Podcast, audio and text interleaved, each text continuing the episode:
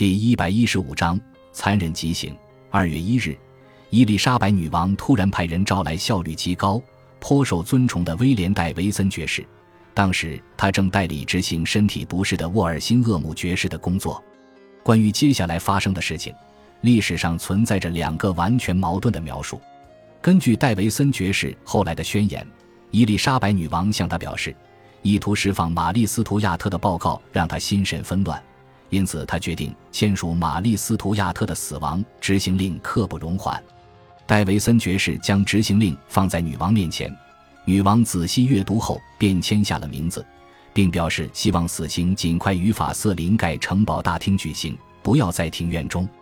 女王指示他询问代理大法官克里斯多福海登爵士，在执行令上盖上英国国玺，接着拿给沃尔辛厄姆爵士看，他一定会当场悲痛不已。女王冷酷地嘲弄着，女王最后的指示就是以最快的速度将执行令送达法瑟林盖。接下来一直到死刑执行完成前，他都不想再听到这件事。戴维森爵士随即将执行令让伯利男爵过目，伯利男爵因而松了一口气，接着才呈到海登爵士面前，让他盖上国玺印，执行令就此生效，并可正式执行。隔天。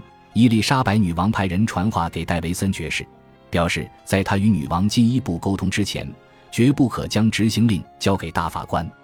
但当戴维森爵士向女王表示执行令已然封缄时，女王以相当紧绷的语气问他为什么执行得如此迅速。戴维森爵士忧心女王可能会改变心意，于是向海登爵士寻求建议。二月三日，两人相携去找伯利男爵。并紧急召开枢密院会，会中参事们不断辩论，在正式派发执行令前，究竟是否该先行知会女王。最后，伯利男爵一肩扛下责任，决定在玛丽·斯图亚特死亡之前，任何参事都不得再与女王谈论此事，以免女王想到新的方法干涉，阻止公平正义的伸张。为了避免戴维森爵士一肩扛下所有的责任，十位枢密院院士皆同意。分担接下来他们所作所为的责任。伯利男爵因此草拟了死刑执行命令。戴维森爵士接着复制了命令内容，在二月四日将命令书送往法瑟林盖。他的信差是枢密院的一位雇员罗伯比勒。伊丽莎白女王对此事件的看法则与他们大相径庭。她坚持自己在签署了执行令后，下令要戴维森爵士保密。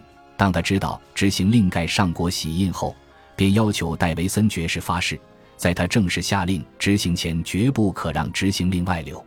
戴维森爵士可能误会了女王的意思，但其实不太可能。当时与近代历史现象都显示，伯利男爵知道女王需要有人来帮他承担处决玛丽斯图亚特的罪，因而选择戴维森爵士为代罪羔羊，但却没有直接证据。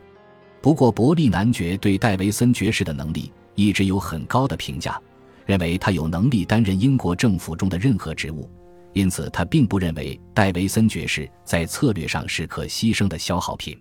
比较具有可信度的解释，应该是伊丽莎白女王选择让戴维森爵士来背黑锅，成为万夫所指的对象，承担玛丽斯图亚特之死之责。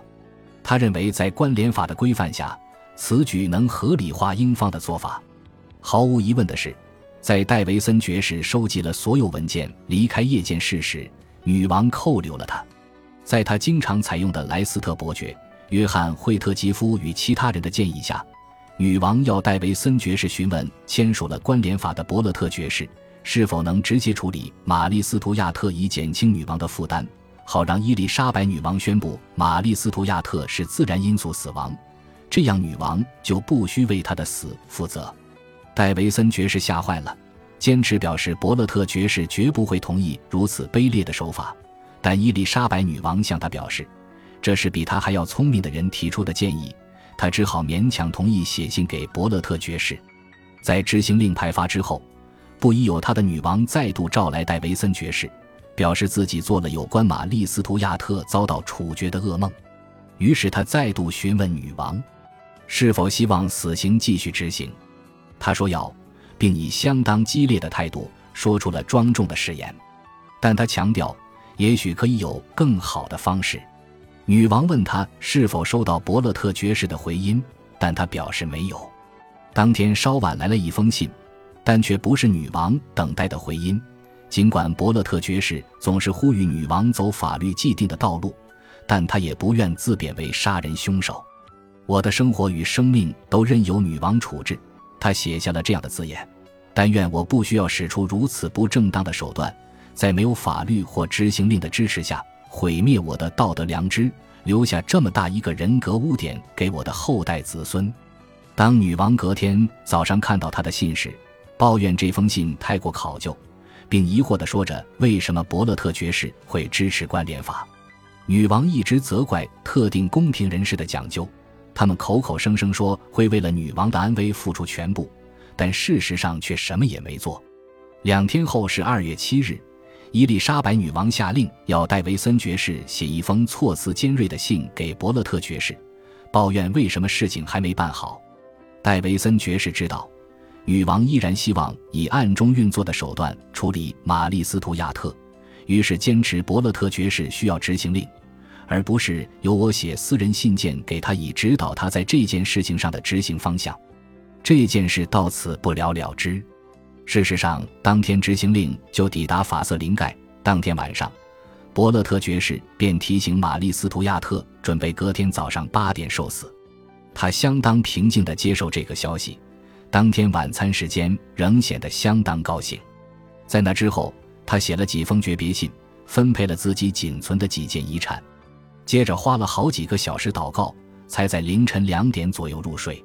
当他于晨间醒来时，太阳已高挂在天空。当天天气相当风和日丽。新教徒将这个现象解释为神赞同处决玛丽斯图亚特的征兆。准备好了以后，在与仆人们诀别时，玛丽斯图亚特哭得相当伤心。当他受到召唤，准备前往大厅时，他已经整顿好自己的心情。一五八七年二月八日星期三早上八点整，在北安普敦行政司法官与几位侍女、医生、药剂师与管家的陪同下，苏格兰女王玛丽斯图亚特走进了法瑟林盖城堡大厅。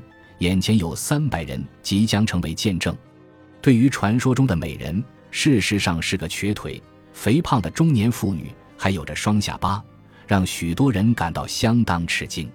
但她依然保持着她的尊严与冷静。甚至为了这个场合精心打扮，这是他最后一次公开露面。头上罩着边缘有珀蕾丝的细麻布香河链与羔羊颂，颈上挂着精致的十字架，手中握着一幅骨制的耶稣受难像与一个木头十字架，腰带上也系着念珠，念珠的尾端有一个牌子，细麻布做的纱罩系在他的后脑勺，上面绑着细绳，周围则装饰着细致的蕾丝。他身穿黑色缎面服装，上有印花，袖长垂地，上头缝着黑玉纽扣，还有珍珠装饰。短袖的部分也是缎面材质，还有紫色天鹅绒制的袖子装饰。当他走向铺满稻草的黑色行刑架时，他转向侍女们表示：“汝等理应欣喜莫哀伤。”此后，玛丽斯图亚特所致之苦痛得到久望的结果。彼得伯勒新教司机长就在行刑架上等待，准备安慰他，但他却拒绝了。司机长先生，请别为彼此烦心。汝等必知晓，我潜心古天主教信仰，在神的恩典下，不便接受汝之祷告。我愿抛洒热血，但司机长坚持为他祝祷，他便以更大的音量用拉丁文念出自己的祷词，一边不住地哭泣着。接着，刽子手与他的助手上前。协助他脱去外衣，才不会影响斧头的动作。我不习惯由这些侍从为我宽衣，也从未在如此多人面前脱去外衣。他表示，在他脱掉黑色外衣，露出低胸的缎质紧身胸衣与鲜红色的天鹅绒衬裙时，旁观的民众一阵议论纷纷。他穿着天主教殉教的颜色，此外，加上他身上佩戴的宗教饰品。他显然自视为天主教信仰殉道者。当刽子手跪在玛丽斯图亚特面前，请求他原谅他接下来不得不做的事情时，玛丽斯图亚特仿佛事先准备好般表示：“感激你结束了我充满灾祸的一生。”他以坚毅的态度跪下，将头放在断头台上，不断念着：“父啊，我把我的灵魂交托在你手中。刽子手两次重击，才将他的脖子砍断，可能对他的脊神经造成极大刺激。在他死后，嘴唇还动了五分钟才停下来。感谢您的收听，喜欢别忘了订阅加关注，主页有更多精彩内容。